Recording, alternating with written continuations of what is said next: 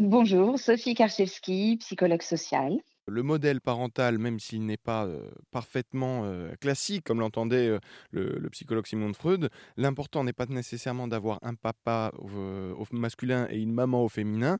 Idéalement, un binôme, deux personnes qui soient capables de fournir l'amour, la bienveillance autour de l'enfant. Tout à fait. L'avantage qu'il y ait au moins deux personnes, et peu importe euh, leur sexe, c'est finalement de montrer à l'enfant qu'il peut y avoir plusieurs voies, plusieurs manières d'être, plusieurs opinions, plusieurs façons de faire. Ce qui est intéressant de montrer à l'enfant, et c'est pour ça que l'enfant qui ne grandit qu'avec un seul parent et qui est coupé du monde, mais bon, avec l'école, avec tout ça, c'est des cas qui sont rarissimes. Mais euh, n'avoir qu'un seul modèle, ça, ça pourrait être problématique. N'avoir qu'un seul référent adulte. Parce que bah, le référent adulte, bah, il n'est pas parfait.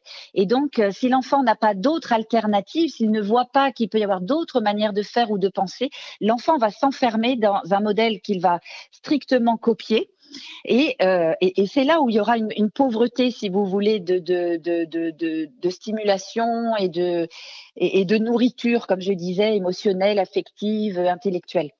Donc, ce qui est important, c'est au moins qu'il y ait deux référents, deux parents et, puis, et puis après, si le cercle est encore plus large, avec encore plus de références, eh c'est encore plus riche, tant mieux. Mais c'est vrai qu'avec au moins deux adultes, l'enfant va pouvoir se rendre compte qu'il peut y avoir aussi deux manières de faire, deux manières de penser, et qu'on peut s'entendre, et que, et, que finalement, euh, la vie, c'est aussi la souplesse, c'est aussi l'adaptation, c'est aussi le compromis.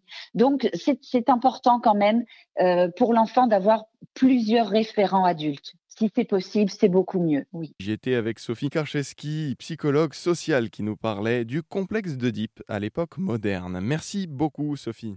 Je vous en prie.